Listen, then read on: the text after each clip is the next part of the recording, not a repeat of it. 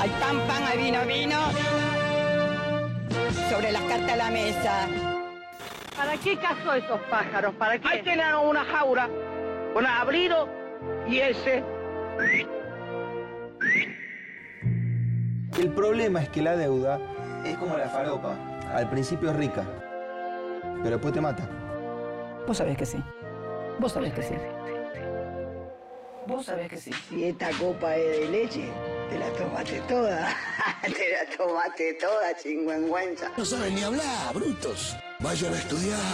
Acaba de cortar la electricidad porque metiste un, cu- un cuchillo al que después queda electrificada, loca. Ah, bueno, no importa. Al grano que morir.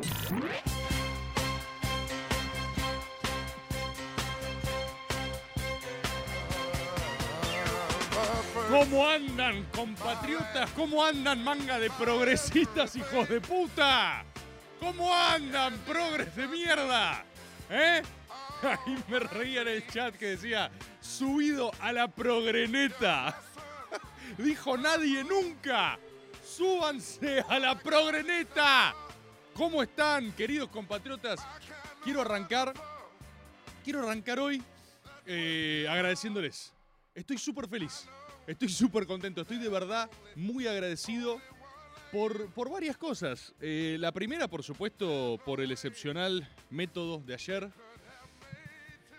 y por ese momento de, mm, de hermosa comunión entre morenistas, agoberos, eh, libertarios.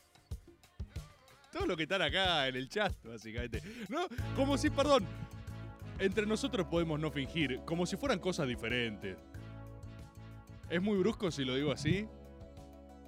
Como, perdón, ni siquiera como si fueran cosas diferentes. Como si no fueran la misma persona con un trastorno disociativo de personalidad. Ahí es más específico. Como si literalmente no fuesen el mismo tipo. Los, los tres. Puede disparar para cualquier lado. Pero los mo- eh, Dale, seamos sinceros. Acá no nos juzga nadie. No que estamos saliendo al aire de manera pública y esto queda después registrado en algún lado. Podemos no mentirnos entre nosotros. Los tres son la misma persona. O sea, si, si los tres caudales marginales de gran intensidad eh, fuesen, eh, no sé, 10.000 personas, en realidad no son 10.000, son 10.000 dividido 3, porque son una persona, la matemática no es lo mío, con tres personalidades, es tipo un split. Y se despierta, es libertario, agobero, morenista, puede ser cualquiera de esos. Y de verdad les quiero agradecer por, por esa cosa fascinante, boludo, que se genera en redes sociales. De verdad estoy en serio muy agradecido. Me hacen, me hacen muy feliz. Me hacen increíblemente feliz. Lo que me río, recién el Tano Scarpati me decía, che, boludo, eh, no entiendo lo mucho que, que labura tu público. No qué graciosos son, qué creativos. O sea, ¿por qué quieren trabajar tanto? Es para hacer un meme, ¿no? O sea, agobero en su jornada normal de laburo. ¿Viste? Nada. Agobero para. Agobero para hacer eh, un video empatado con la referencia cinematográfica, descargando el método, agregándole edit, haciéndole. Y está 16 horas. Boludo, hacen cosas muy hermosas, de verdad. Quiero felicitarlos. Eh, son. Nunca mejor aplicada esa frase de, Máximo Kirchner, de mis compañeros son mejores que yo, mi, mi público es mejor que yo, son mucho mejores. O sea, no tanto, porque me necesitan y soy su líder. Soy mucho más poderoso que ustedes, eso recuérdenlo siempre y siempre témanme, mucho. Sin mí no son nada. Sin mí vuelven a ser unos raros, ¿eh? Ustedes saben que sin mí vuelven a la cueva, ¿no? Lo saben. Donde no, donde no tienen amigos, donde los juzgan. No se olviden de eso. Son, sin mí no son nada. Pero muchas gracias. es, boludo, dejen, pará, recibamos a dos miembros. Me siento psicopateado, dice Taca con Daga. No, boludo, no. Todos, yo sé que ustedes son muy raros, pero yo puedo liberarlos en ambientes socialmente controlados siempre y cuando hagan lo que yo les digo. No más. ¿Sí? Vamos a ir estableciendo reglas muy de a poco, reglas de socialización básica. Boludo, en serio, eh, quiero dar la bienvenida a dos nuevos miembros de nuestra comunidad. Comic Board, que es obviamente mi nuevo favorito, porque ese tipo es un artista, ¿eh? Yo no sé quién es Comic Board, pero es una persona muy talentosa. O sea, es una persona escandalosamente talentosa haciendo comic board, ¿entendés? Lo cual habla muy mal de la, de la society, ¿viste? Tipo meme de Joaquín Phoenix con un pucho society. Tipo, te hace reflexionar, porque ese talento en esa página. Y el otro es Agob de Gathering, que está haciendo un mazo. Agob de Gathering, quiero proponerte algo públicamente. Las cartas que estás haciendo, que aparte me doy cuenta, tienen jugabilidad, ¿no? O sea, técnicamente se puede hacer un mazo de cartas Agob, Magic, y que sea cohesivo el sistema. Hagámoslo, boludo. Lo vendemos por el sistema Agob. Ah, Te la queda vos, Agob de Gathering, ¿eh? Acá en Agob hacemos crecer. Acá en Agob generamos empleo. ¿Sabes la cantidad de familias que comen con maga? Pocas, porque ustedes no tienen ni pareja ni relaciones sociales. Pero, humanos, cada vez. hubo gritos acá en cabina. Eh, cada vez. Cada vez más humanos, individuales y solitarios, dependen, dependen económicamente de este sistema. ¿Sí? Lo cual los hace dependientes a su vez y los queremos, ¿sí? Entonces, es importante lo que estamos haciendo juntos. Agob de Gathering, armate el mazo y lo vendemos por el sistema Agob, que a su vez está compuesto de otras personas tan solitarias como vos, igual de precarizadas. Y se arma una comunidad, boludo. La comunidad más hermosa de todas. Y te la vas a quedar, ¿eh? O sea, no toda. Vas a pagar los gastos administrativos de la logística de la venta, la SRL. Vas a pagar tu diezmo a mí, porque si no sostenés eso se va toda la mierda. Entonces un diezmo y después a vos te quedará, boludo, un 6, 4%. O sea, la podés romper acá, ¿eh? La podés romper, loco. Muchas gracias. Quiero decirles que con lo que pasó ayer, con lo que pasó con DJ Board, eso les quería agradecer. Boludo, eh, acá es todo a calzón quitado. ¿Saben por qué somos... Somos el movimiento con más potencia cultural del presente. Se los quiero decir así de claro, ¿eh? No estoy exagerando. Ustedes saben que nunca les mentí ni nunca les mentiré.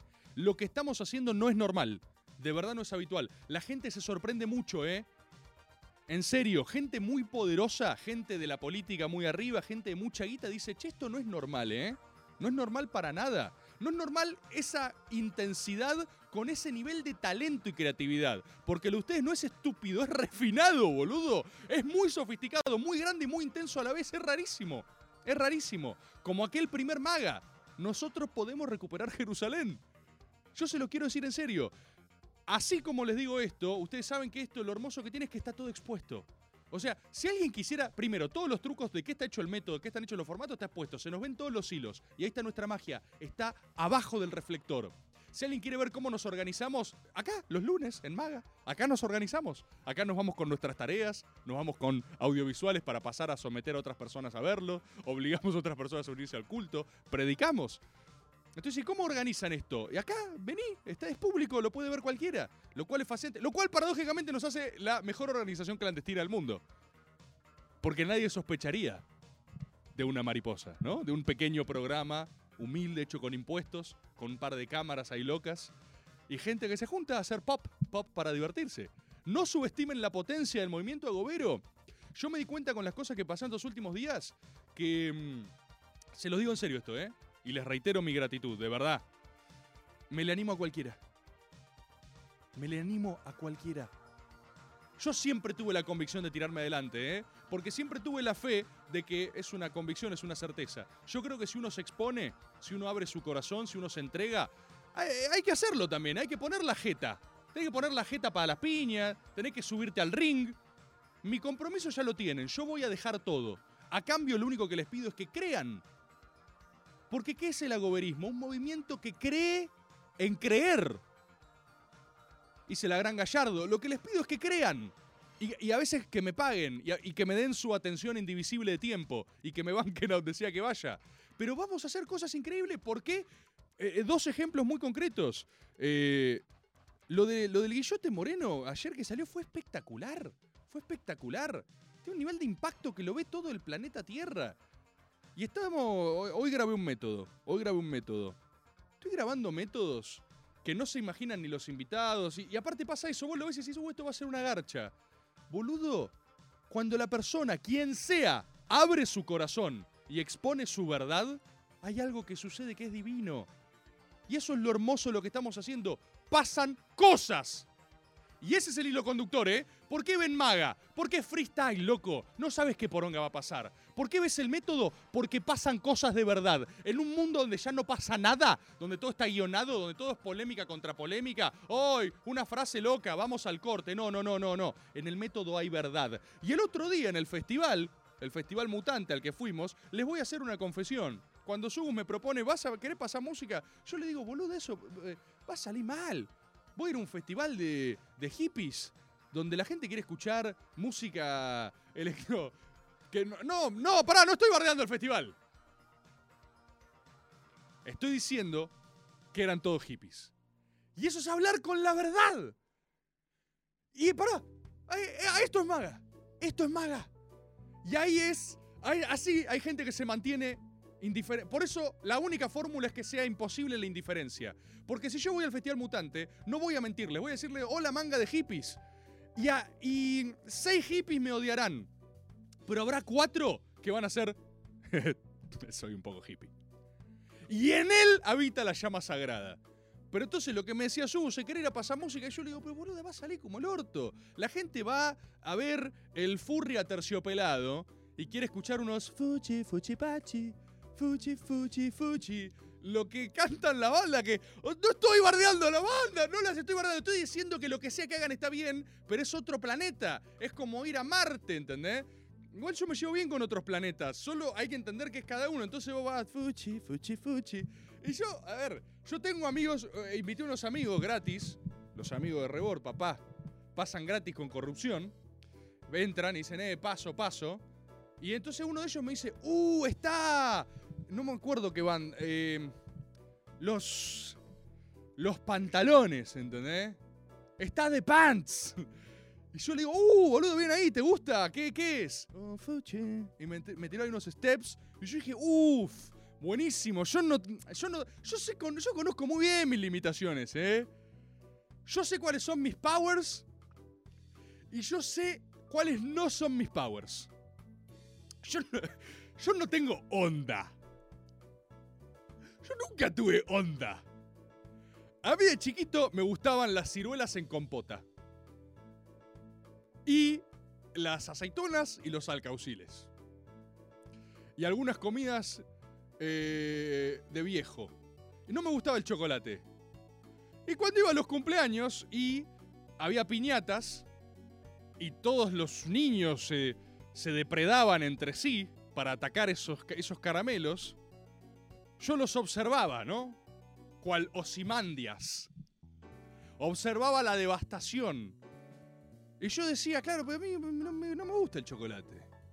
Y me interrogaban otros niños, me decían, ¿cómo no te gusta el chocolate, hijo de... Pues yo, no sé, boludo, no sé, no me gusta. A mí me gusta, me gustan las alcaparras. Son...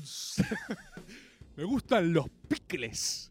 Era un pequeño niño de seis años que quería acidez y algo agrio y algo como chocante a mi pequeño paladar.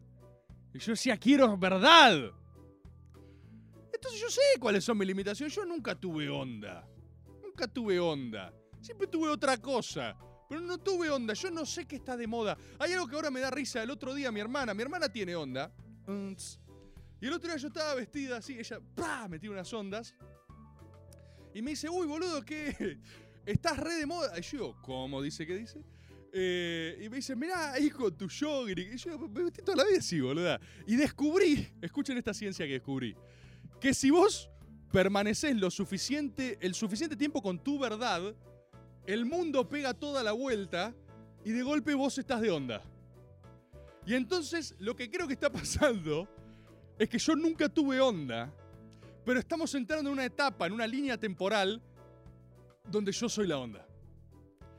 Entonces, yo estuve todo este tiempo acá y tengo una ventaja comparativa, que es los vi venir. Los pilusos, a mí me gustaban los pilusos, de repente todos usan piluso, a mí me gusta andar con jogging por ahí y usar ropa cómoda porque es cómoda, porque quiero sentir suavidad en mis testicles, ¿sí? Quiero sentir mi ass suave y quiero sentarme en esta silla y no sentir la raspiness de un jean, que es una ropa inferior. ¿Por qué? ¿Por qué usaría jean? ¿Por qué? ¿Por qué usaría telas más rígidas si puedo usar telas más soft, más suaves.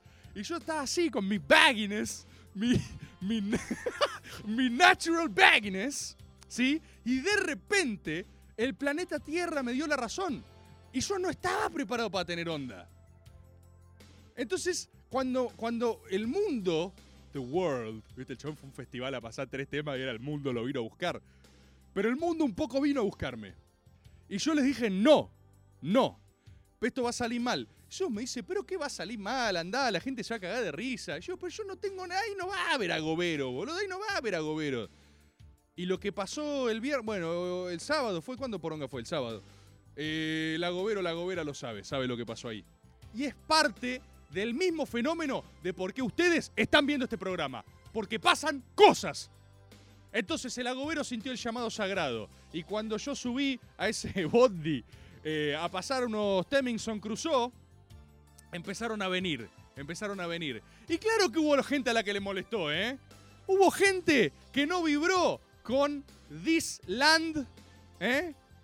De Hans Zimmer, banda sonora del Rey León original. Uno de los mejores temas del universo, ¿eh? Del universo. Na,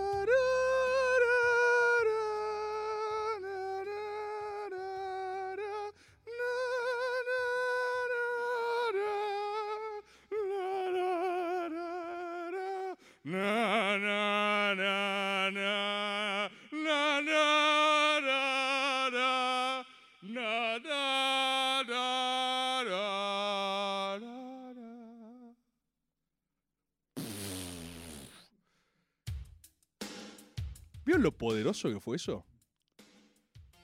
Eso es arte, boludo. Y hay gente. Hay. boludo, hay agoberos en la casa así, llorando. Mirando de screen, así, y, no dan más. Y seguramente haya refutadores al lado. Y hace así, pues sos un tarado. ¿Qué- qué- ¿Por qué es, ¿Por qué es esta verga? Este tipo te está estafando, ¿viste?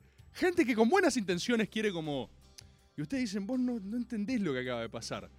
Y lo que pasó en el Festival Mágico. Y yo veía, ¿eh? Yo veía a los rostros a lo lejos de personas diciendo, ¿qué es esta, va- esta verga?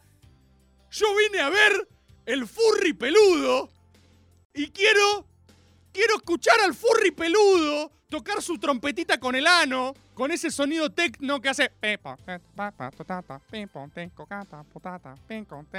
Y de repente te- el chabonete te pasa, salió el sol de Don Omar. Entonces yo entiendo la molestia. Pero la vida, cuando se la vive completamente entregada al propósito sagrado de tu verdad, y esa verdad no hace cosas muy malas, no hay una ligera molestia, entiendo, o sea, es un poco, es un pequeño costo a pagar. Pero la vida se vive así. Y yo celebro la verdad de cada uno. Y a mí me encanta que el furry aterciopelado caiga y tire unas. Solo sé que yo no lo puedo hablar. Y el día que, el día que sepa hablar ese lenguaje, me hago un set tecno.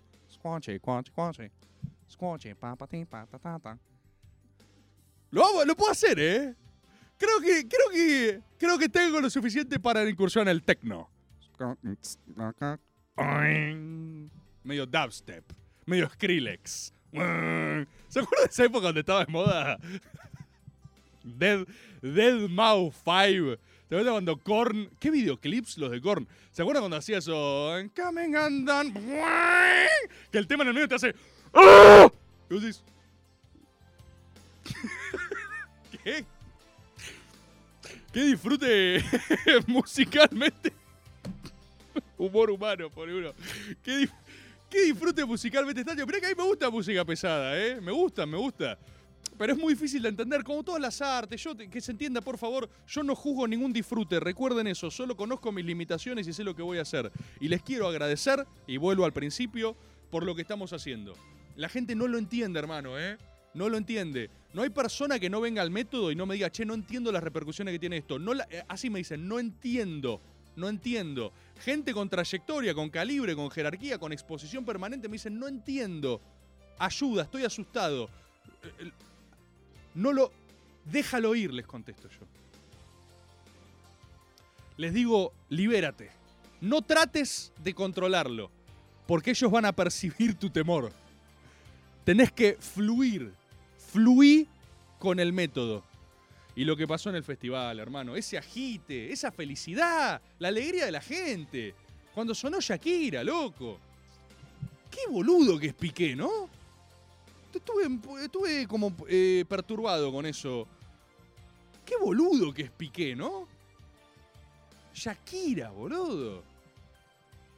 Shakira. Sus caderas no mienten. Vos sos un boludo, Piqué. Quiero que le lleve este recorte a Piqué. Bueno, pará, me pasa eso. Esto, este es el eje del día de hoy. Podemos hacer cualquier cosa. En serio, es que el Tano Scarpati se ríe solo. El Tano Scarpati se está riendo solo. De verdad, yo me di cuenta. Parece eh, fenómenos inconexos. Más de uno dirá, wey, boludo, fue DJ Board en el Festival Mutante. Pasó cinco temas y su, y su conclusión es podemos hacer lo que sea. Pero créanme, créanme, que yo ahí vi la célula de algo indestructible. El agoberismo va a sentar las bases de la cultura argentina por los próximos 30 años. Después vamos a pasar, como todos, ¿eh? Pero ahí viene la mejor parte, ser un viejo sabio. Toda mi vida está preparada para ser viejo, ¿eh? Porque como les conté, fui viejo a los cuatro años. Entonces yo desde muy joven supe que en realidad mi forma final es lo que más espero. Me encantaría ser viejo. Tengo unas ganas de ser viejo. Tengo unas ganas de esa. Imagínate los. El poder infinito que tenés como viejo, boludo. Hay un poder que los viejos no dicen lo suficiente. Porque todos conocemos el poder de la impunidad de ser viejo, agarrar y decir, ya ves, pibe, lo que pasa. Agarrar y caga- tener peleas cívicas. Viste que el viejo es muy de pelear en la vía pública. Porque ratifica su humanidad. Porque está cerca de la muerte. Entonces vive la vida al máximo. Y vivir la vida al máximo también tiene algo de máxima molestia para todos los cohabitantes, ¿no? Ustedes, ustedes, eh, cuando están en el gimnasio y ven un viejo hablar. Yo ahora tengo un nuevo amigo en el gimnasio. Es un viejo que habla. Es un colega radial, ¿eh? Pobre, le acabo de decir viejo. Pero es un colega. Para, para mí es viejo. Dice, él es un capo, no se toma normal. Y él tiene el estigma de ser el pesado del gimnasio. Porque él va a hablar al gimnasio. Viste que hay gente que va a entrar, gente va a hablar y eso está bien. Porque cada uno va a realizar su verdad. Y yo ahora lo veo, el otro día cuando tuve COVID y no podía volver y me está costando mucho el focus, les quiero confesar, eh, yo extrañaba a mi, a mi gym buddy, a mi amigo viejo de gimnasio. Lo extrañaba, nunca les pasó. Ay, me gusta, yo a veces tengo una dualidad, soy medio raro, hay veces que me gusta ir y no quiero hablar con nadie, pero todos somos así. Yo quiero ir y no, no quiero hacer nada. Y otras veces voy y soy Juan Carlos Charlingson, ¿eh? Yo, yo volví, de viejo voy a ser insoportable. Insoportable voy a ser, ¿eh? Voy a dedicarme a que no me quede un familiar. Cuando me llamen mis familiares, lo primero que voy a hacer decir es, ¿por qué no me llamas nunca? Pero abuelo, te estoy llamando ahora. ¿Vos te pensás que eso es suficiente? Gil, ¿qué pasa? ¿No valorás lo que tengo para decirte? ¿Cómo, abuelo? Abuelo, ¿no entendés que mediante esta metodología estás haciendo el proceso de llamarte aún más eh, indeseable y tributás a la idea de que uno no quiere hablar con vos? ¡Ay! Arrancaste el CBC, le voy a decir. Tonto. Nieto tonto. Vuelvo. Quería ir a hablar con mi gym buddy. Y, me moría. Tuve una semana. El COVID, qué feo que fue. Porque estaba en mi casa y no hablaba. Eh, y fui y lo, cuando lo vi le dije, ¡Amigo! Grité así y me quedé hablando dos horas y. No hice nada ese día. No hice nada. Hice patria. Porque hablé con mi gym buddy. A mí me gusta hablar. Qué lindo es ser viejo. Pero hay algo, porque esto se dice, ¿eh? Hay algo que se dice de esto. Pero lo que no se dice lo suficiente de ser viejo, y es el poder que yo más envidio de los viejos, y, no saben cómo lo voy a usar. Y ustedes, muchos de ustedes que son contemporáneos a mí, los que son agoberos más grandes van a estar muertos. Ustedes no lo van a ver. Van a morir. Pero los que tengan mi edad, o sea, más chicos, recuerden esto, porque voy a necesitar su complicidad el día de mañana. Hay un momento donde de verdad muchas generaciones se murieron si, si lográs ser viejo, ¿no? Primero hay que llegar. Vamos a ver. Pero hay un momento donde nadie te puede. Vos, vos, vos controlás la realidad cuando sos viejo, a esto me refiero. Vos controlás el mundo. Vos controlás qué es lo que pasó. Vos le vas a decir. ¿Entendés? Imagínate. Imagínate ser invitado al método, pero yo estoy viejo. Y yo tengo 90 años y me está entrevistando un tarado tarado de 28 años, está pelado, pero tiene una cresta y es tontísimo. Yo tengo 90 años, boludo. No, tengo 100 años. Yo lo voy a mirar y le voy a decir, ¿sabes qué es lo que pasa, pibe? Yo maté mucha gente en la guerra del COVID. Y cuando vos ves los ojos de una persona en el momento fugaz en el que el alma abandona su cuerpo, eso te cambia la vida para siempre. Me voy a emocionar un poco y voy a llorar. Y el idiota este no va a tener forma de corroborarlo ni de. O sea, eh, vos le, le tirás las COVID Wars. Imagínense, tengo 100 años. O sea, las COVID Wars pasaron hace. No sé sumar, acuérdense. 80. Eh, y entonces el pibe va a haber nacido 50 años después de las COVID Wars.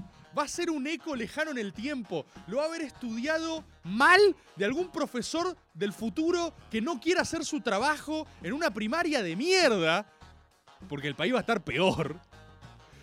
Y va a ser todo un- una. Y entonces no vas a saber ni qué son las COVID Wars. Podemos decirle lo que sea a la generación de idiotas que vienen adelante. Y eso nunca se dice lo suficiente. Nunca se habla eso sobre tener hijos. Nunca se habla eso sobre tener nietos, ¿viste? Nunca se habla sobre el poder que tenés sobre gente que no vio el planeta. El mundo existía antes que vos, estúpido.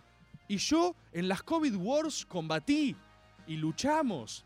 Y cuando invadió Uruguay y tomó parte de Entre Ríos, y yo recuperé Entre Ríos. Y anda a chequearlo, tonto. Imagínate así.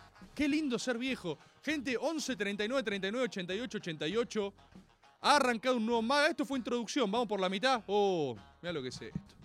Tírenme temas para hablar acá en el chat. Vamos a una tanda y volvemos. Quiero ver de qué quieren hablar. Intercambiemos ciencia, goberos. Tomás Rebord, Maga.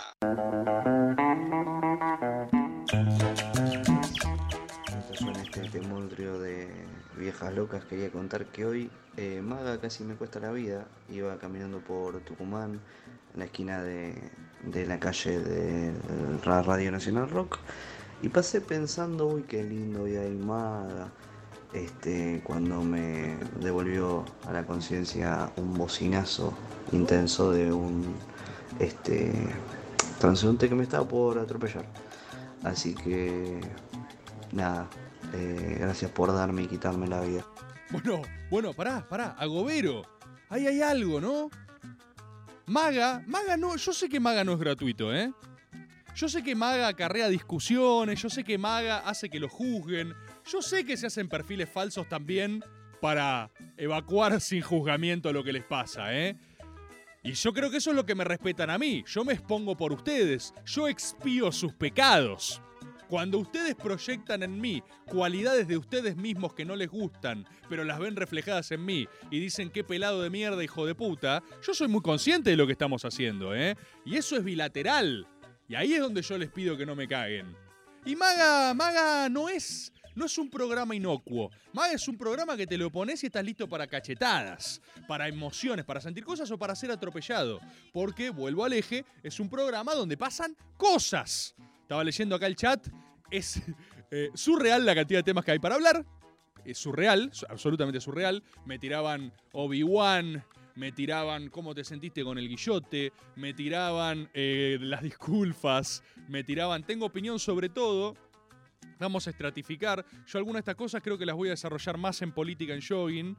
Pero tengo que decir, no puedo no decir nada, no puedo no decir nada. Primero breve comentario sobre Obi-Wan. Breve, 26 minutos, ¿no? Breve. Es un serión, sin spoiler, tranquilo, no empiecen a llorar, no sean, no sean pelotudos. Boludo, aparte de spoilear Star Wars, o sea, es en el medio. bueno, no meter en esa discusión, no es, no, no es con spoiler. Es un serión Obi-Wan y me hace enormemente feliz que exista. Hay algunas discusiones que me hacen reír mucho porque hay gente como muy ofendida. Yo creo que son nuevos Star Warseros, nuevas generaciones que se están incorporando a, a que George Lucas te caiga un toque a trompadas, ¿no? Es el meme de First Time una y otra vez. Pero ahí, viste, hay gente que se acerca a la serie y dice, no está respetando el canon. Maldición, esta serie está rompiendo la continuidad temporal del impacto de episodio 4. Hermano, hermano, por favor, si lo más lindo, lo más lindo del gordo ladrón de George Lucas, gordo ladrón de George Lucas, es que odia a su fandom. George Lucas te odia. Vos que estás ahí pagándole su mansión multimillonaria, con tu sable láser, con tu pequeña túnica de imbécil en la Comic Con, George Lucas te odia. Y, y, ese- y por eso triunfa Star Wars. Ustedes fíjense las diferencias conceptuales entre, por ejemplo, Star Trek, ¿no? Series mucho más. Universos más rigurosos. Hay lugares más. más. ah, más, más donde, el, donde el rigor es la misma discusión epistemológica de siempre. George Lucas es un poco más boca, ¿viste? Eh, eh, Star Trek es. Tiene que. ciencia, el rigor, tiene que cerrar, tengo que ser cohesivo, esto tiene que ser. mm, teoría de cuerdas, ¿viste? Hay una explicación física cuántica para que tenga sentido el time travel de Star Trek. Star Wars, hermano. No, no, no jodamos. Vamos a hablar de la trilogía original. Vos en Star Wars. En serio. Vos en Star Wars te podés dar cuenta cómo a George Lucas se le ocurrió que Darth Vader sea el padre de Luke. A, medi- a la mitad de las 5. A la mitad de Empire Strikes Back. Todos recuerdan, ¿no? En la primera hay un diálogo entre Obi-Wan Kenobi y Luke que agarra y le dice, no, eh, tu papá murió, lo mató Darth Vader. Oh, no, odio a Darth Vader. Fin. ¿Sí? Esa era la respuesta. Todos sabemos que no era una metáfora. George Lucas se le había ocurrido eso porque dijo, voy a hacer una película, no sé. Cuando eso explota, George Lucas dice, ¿cómo dice que dice? Acá, acá hay un... Acá hay Morningson Crusoe. Y eso es lo que hace. Star Wars es muy peronista en eso. Star Wars muta, le chupa un huevo. Star Wars puede, puede, agarra y dice, sí, está bien. Mirá, mirá, sigo con ejemplos, ¿eh? Sigo con ejemplos. En las 5 a George Lucas se le ocurre que sea el padre, ¿eh? I am your father, ¿sí? Oh, George Lucas dice, George Lucas estaba escabio y dijo, pará, ¿y si es el viejo? Y al lado Spielberg le dijo, ¡Oh! Así fue. Así fue. ¿Sí? ¿Qué pasa? Sale la 5, empieza el ñoño fandom. Pero ¿cómo? No puede ser. Obi-Wan le dijo que lo había matado. Maldición, rompe el canon. No tiene sentido. Ese es el motivo por el cual en la 6 hay una escena completamente falopa donde aparece el fantasma de Obi-Wan. ¡Qué cenón! Aparece el fantasma de Obi-Wan y le dice... eh, Hola, Luke, ¿cómo estás? Luke le dice... ¡Oh! Así es el guion. Vuelvan a ver Star Wars, ¿eh? Si creen que es muy sofisticado. A mí me da risa cuando bardeamos las trilogías nuevas. Te pones a ver las viejas. Es la cosa. Siempre fue lumpen Star Wars. Pasa que vos, vos, vos vas cambiando. Es increíble esto. La de Star Wars siempre fue lumpen. Primero en las 6 mete unos literalmente ositos de peluche enigmáticos. ¿Vos, vos entendés? O sea, todos nos- todos nosotros compramos los Ewoks y ya los aceptamos y los amamos. Pero hay un montón de gente que vio los Ewoks y dijo, che, ¿qué es esta verga?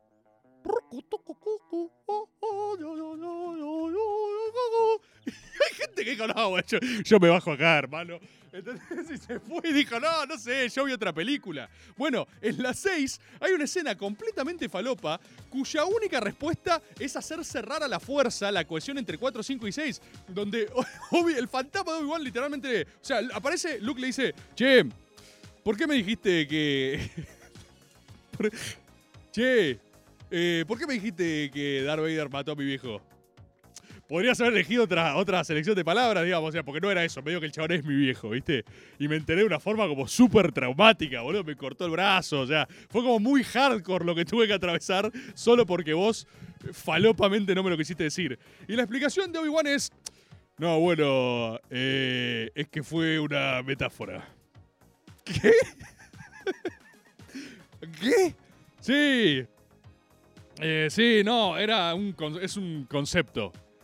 Debo irme. ¿Por, qué te tenés que ir? No, las reglas espectro son raras. ¿Cómo? Eh, pará, vos podés. Pará un segundo, Obi-Wan. Vos podés aparecer como espectro en cualquier momento. Yo te tengo que sumonear. O sea, no, es muy complejo. Eso, eso siempre fue Star Wars. Boludo, boludo, Star Wars es lo más. Porque siempre así. Los Jedi, los Jedi mueren, mueren y se desvanecen Porque después le encontró la vuelta. Después dijo, no, eh, se hizo uno con la fuerza. No sé, no me rompas las pelotas, boludo. No me rompas las pelotas. Se hizo uno con la fuerza. Tengo dos más así. Tengo dos más. No, hay un montón. ¡Ay, qué lindo que es Star Wars! La concha de su madre. Qué lindo que es Star Wars. Eh, Boba Fett. ¿Ustedes saben la historia de Boba Fett? Esto es real, ¿eh? Esto es en serio. Boba Fett, a, George Lucas le gustó el casco. Se lo presentaron en diseño y dijo, wow, fucking epic. Dijo, fucking epic as fuck nice ass. Dijo George Lucas, fucking ass. Dijo, yes, big ass, epic. Todo, comiendo una barbecue con un rifle arriba de la mesa, lo dijo. ¿Saben qué pasó? El chabón dijo, bueno, esto va a ser eh, eh, un equipo de una tropa de elite. Epic Big Ass pone acá Ruchi Patagónico. Oh, man. Oh, so big.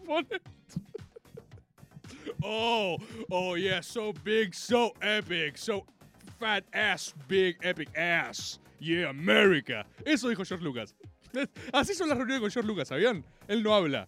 Él dice, yeah, fucking epic, nice ass. Star Wars, Fire, Planet, War, ass. Cuestión, le presentan Boba Fett. Y el chabón dice, me encanta, hagámoslo una eh, tropa de elite de Darth Vader. Dale, de una, se imprime, vamos, volvemos. ¿Qué pasó? No había presupuesto. De verdad, boludo. No había presupuesto para hacer seis soldados Boba Fett. Entonces vuelve loco y le dice, eh, che, ¿viste todo lo que me habías dicho? Bueno, no, no alcanza para seis cascos, seis trajes. Y John Lucas dice, "Mm, hace uno. ¿Cómo? Sí, hace uno. ¿Pero qué tiene? ¿Un, eh, ¿Una unitropa de elite? No, bueno, no sé, es un mercenario. ¿Cómo? Sí, es un mercenario. Y, entonces, y esa es toda la explicación de Boba Fett. Algo que después es canon, que después es Jango Fett, que después es Mandalorian. Algo que, ¿entendés? Y todos están acá rasgándose las putas vestiduras por si cierra esto nuevo que te están presentando. Estás consumiendo mal Star Wars, amigo. Bienvenido, es un mundo hermoso. Bienvenido, sexy niño a Star Wars. Yo entré con las precuelas. Yo entré con las precuelas. Y ahora hay gente entrando con estas. Y la comunidad Star Warsera tiene que recibir a los sexy niños. Tiene que recibirlos y tiene que guiarlos. Porque ese es el trasvasamiento generacional. Vos tenés que agarrar al niño, porque yo fui también un enroscado, ¿eh? Yo me enroscaba con la cohesión de las películas. Todos pasamos por esa etapa. Esa es la base de la empatía. Todos estuvimos ahí. Todos estuvimos diciendo, pero esto, oh no, oh. Porque en realidad lo que hay ahí es mucho temor y mucho amor, ¿no? Cuando vos recién conoces algo hermoso que te apasiona, que, que, que te enamora con lo que conectás, necesitas someterlo a muchas pruebas de rigor para saber que es perfecto y por ende saber que es defendible y por ende saber que podés basar toda tu personalidad en eso sin riesgos.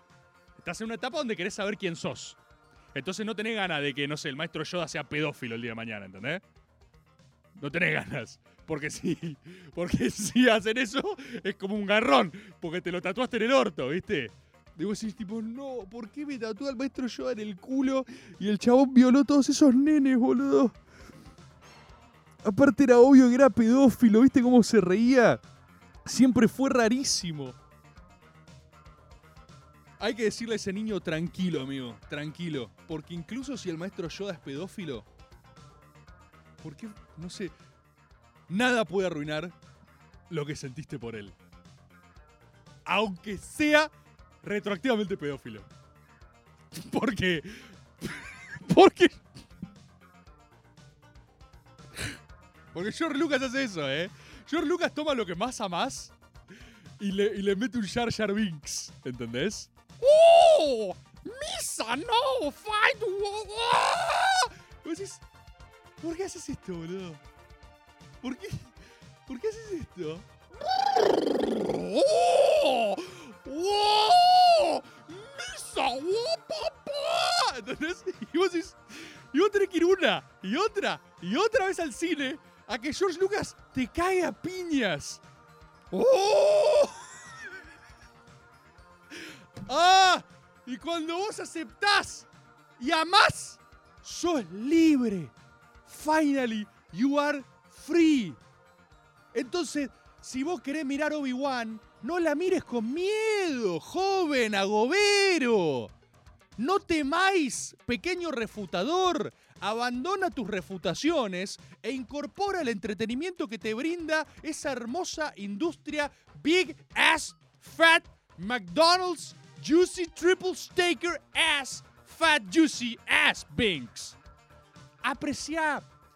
Hermano, más cambio. ¿Ustedes se acuerdan que Darth Vader, Darth Vader en la, en la primera, en la 4, es básicamente un empleado mal pago?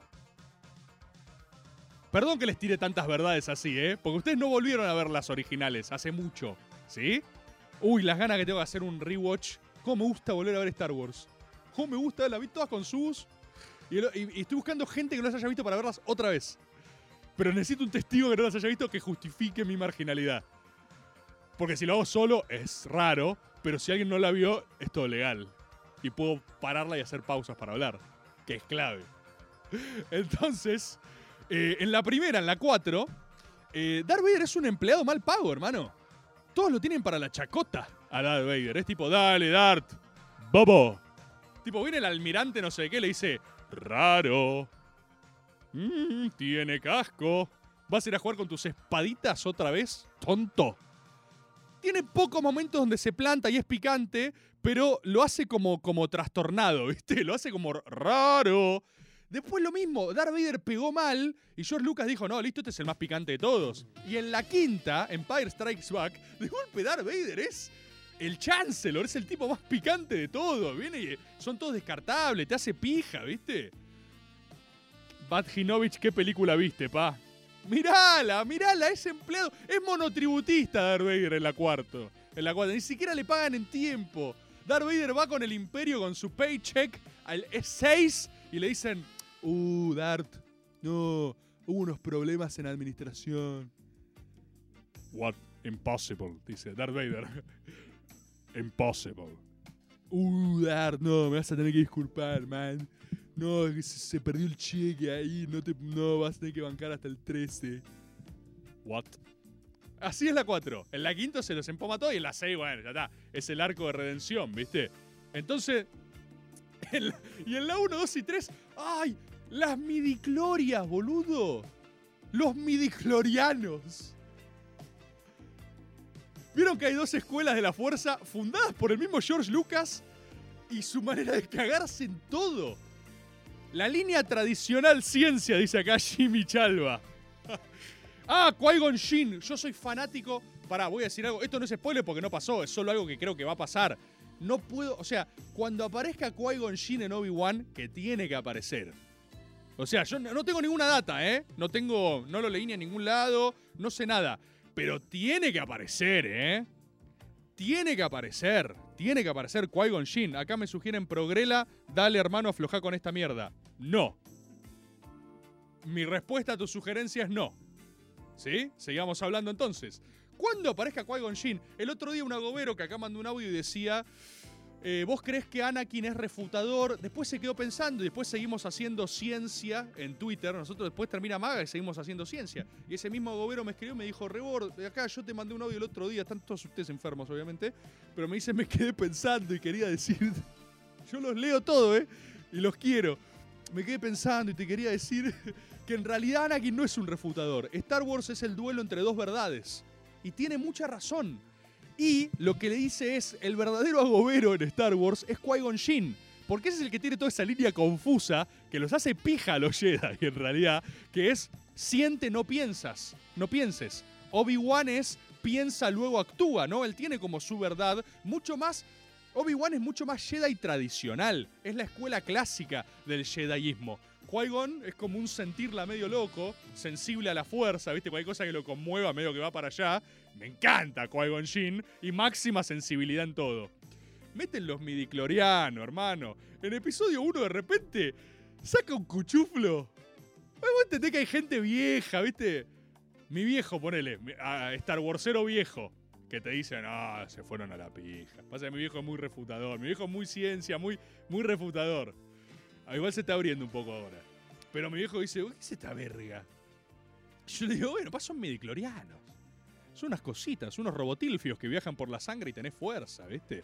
Y le miden las midiclorias, perdón, vamos a introducir. En las viejas, la fuerza es ese concepto, esa intelequia que rodea todo lo vivo, y de repente resulta que la fuerza en realidad es una propensión científica de unos enanitos cósmicos que tenés en la sangre. Después eso no garpó y George Lucas lo sacó. O sea, ¿entendés lo que. ¿Entendés lo pochoclero que es el gordo Lucas? La tira.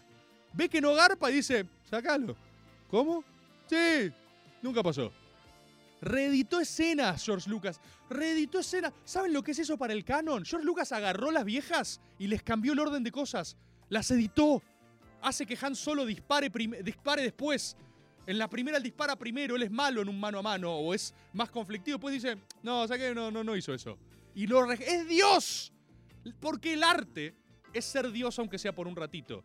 Y ver una creación hermosa de otro es ver un mundo, es que alguien te comparte un universo que creó. Por eso es tan sagrado. Y por eso a mí me conmueve. Yo, yo, yo creo que. Ustedes saben, yo soy agobero, yo, yo tengo una propensión sensible hacia la verdad, hacia la fineza y hacia la belleza. Es como, eh, como, por ejemplo, ustedes tienen que saber algo de mí. Yo soy particularmente sensible a las narrativas. Casi que cualquier narrativa porque yo creo que la narrativa es el mundo, y el mundo es narrativa, y la vida es narrativa, y todos son cuentitos, y todos estamos explicándonos la realidad y tratando de darle sentido de la manera más hermosa que nos sale y podemos, o al, menos así elige vivir la vida el agobero, ¿no? Creyendo, cree en creer.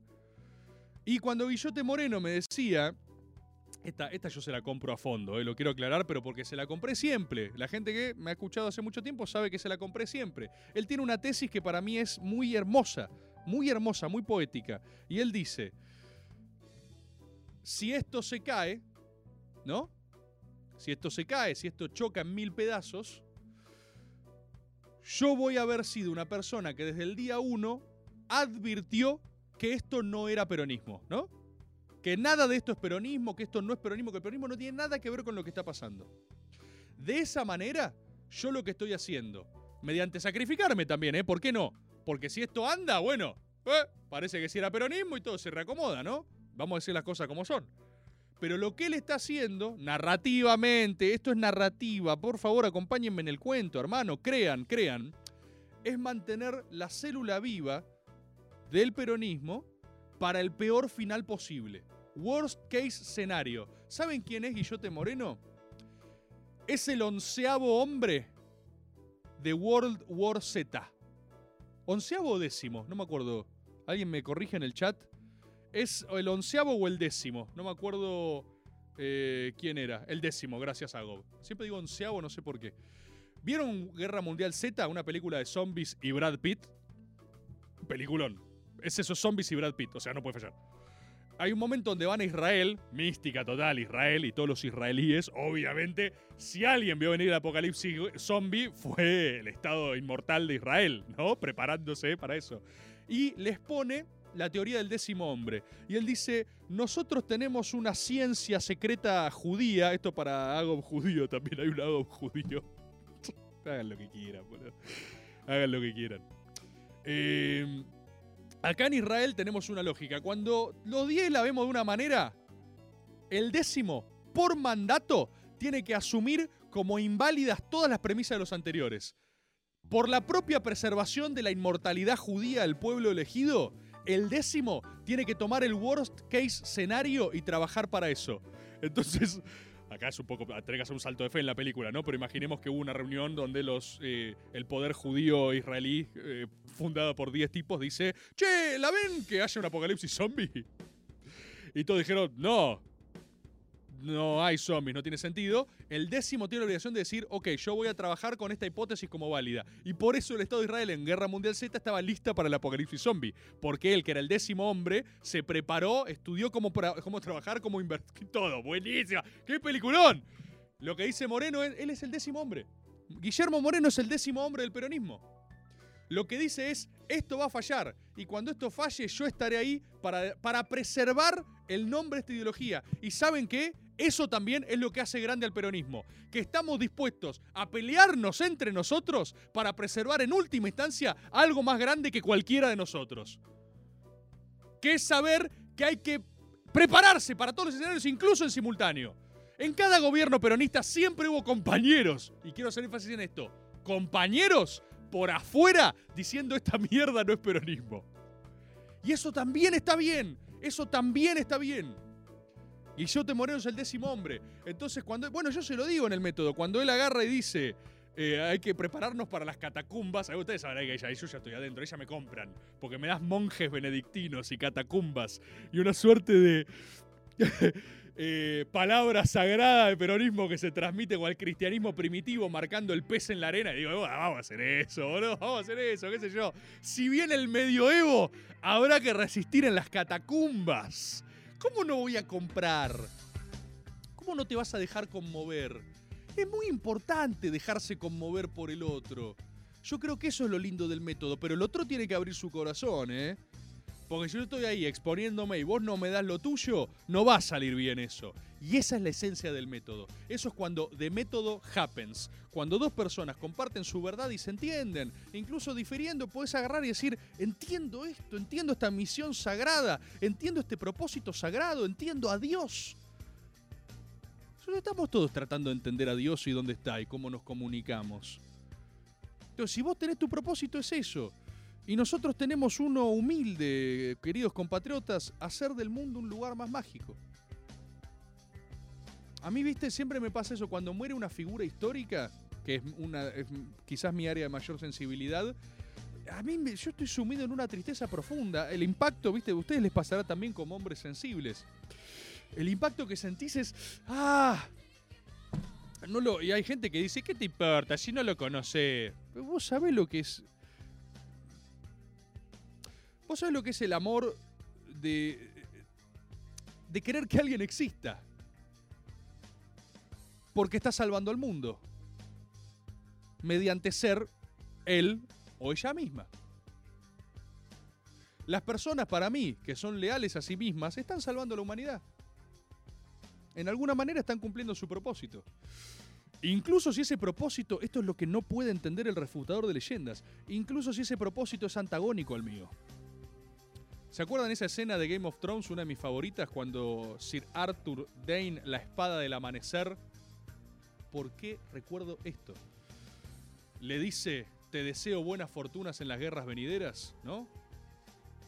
Antes de combatir. Eso es el agoberismo, boludo. Eso es entender... Es la profunda empatía de quien está luchando por su verdad, ¿viste? Y eso es lo que se respeta transversalmente. Yo siempre voy a respetar, siempre, siempre, a la persona que se la juegue por lo que cree, le pone el cuerpo y le pone la cara a lo que está haciendo. Y agarra y dice, mira, yo creo esto, yo creo esto, yo creo esto y voy a combatir. ¿Cómo no voy a respetar combatir? Si estás salvando el mundo. Es difícil de entender que muchas veces la persona que tenés enfrente también está salvando el mundo, ¿viste? Qué lindo. Qué lindo, que- qué lindo que es ser agobero, hermano. Qué lindo que es ser agobero. Y cuando se va un agobero, eh, lo que uno siente es que es la certeza eh, de que el mundo es un poquito peor que ayer. ¿No? Eso es lo que pasa cuando muere una figura histórica. Cuando muere un alguien que estaba dando todo de sí para embellecer, aunque sea un poquito, la realidad desde la trinchera que cada uno tenga, desde las virtudes, desde las artes, desde la ciencia, desde el humor, desde la academia, desde, desde el entretenimiento. Cuando muere alguien que estaba haciendo todo lo posible por embellecer la realidad, eh, incluso si no te gustaba, incluso si diferías, hay una partecita de vos que muere, en tanto muere una partecita de la humanidad. Eh, porque el mundo es un poquito más feo que ayer. Y por eso tenemos que protegernos. Yo creo que por eso, y esa es la última potencia del agoberismo, y eso es por el cual les digo y les decía al principio que culturalmente somos el movimiento más poderoso del presente, ¿eh? De verdad. Les va a parecer exagerado. Van a decir, dale, boludo, estás en un Twitch con 1400 personas, que lo estoy viendo en diferido, en un YouTube perdido, con impuestos. Acá, eh, para, ¿qué está diciendo? Esto, no, es. Este es el movimiento más poderoso del presente porque cree, porque cree en creer y nos protegemos como creyentes. Pocas cosas más importantes que creer. Permítanme decirles, compatriotas, eh, que yo lo único que les pido es eso, les pido que crean, porque vamos a cambiar el mundo. Y en última instancia el objetivo es, es, es, como decía Pinky Cerebro, que vamos esta noche, vamos a intentar conquistar el mundo. Yo quiero eso. Yo quiero conquistar el mundo. ¿Y cómo, cómo, puedes decir que estás loco? Obvio que estoy loco. Pero tengo los agoberos. Tengo los agoberos, ¿eh? Tengo los agoberos. Todavía no hemos hecho aquello por lo que seremos recordados. Queridos compatriotas, nos vemos el lunes que viene. Adiós. Oh, yo soy agüero, soy solado de moreno. Chupala, progre.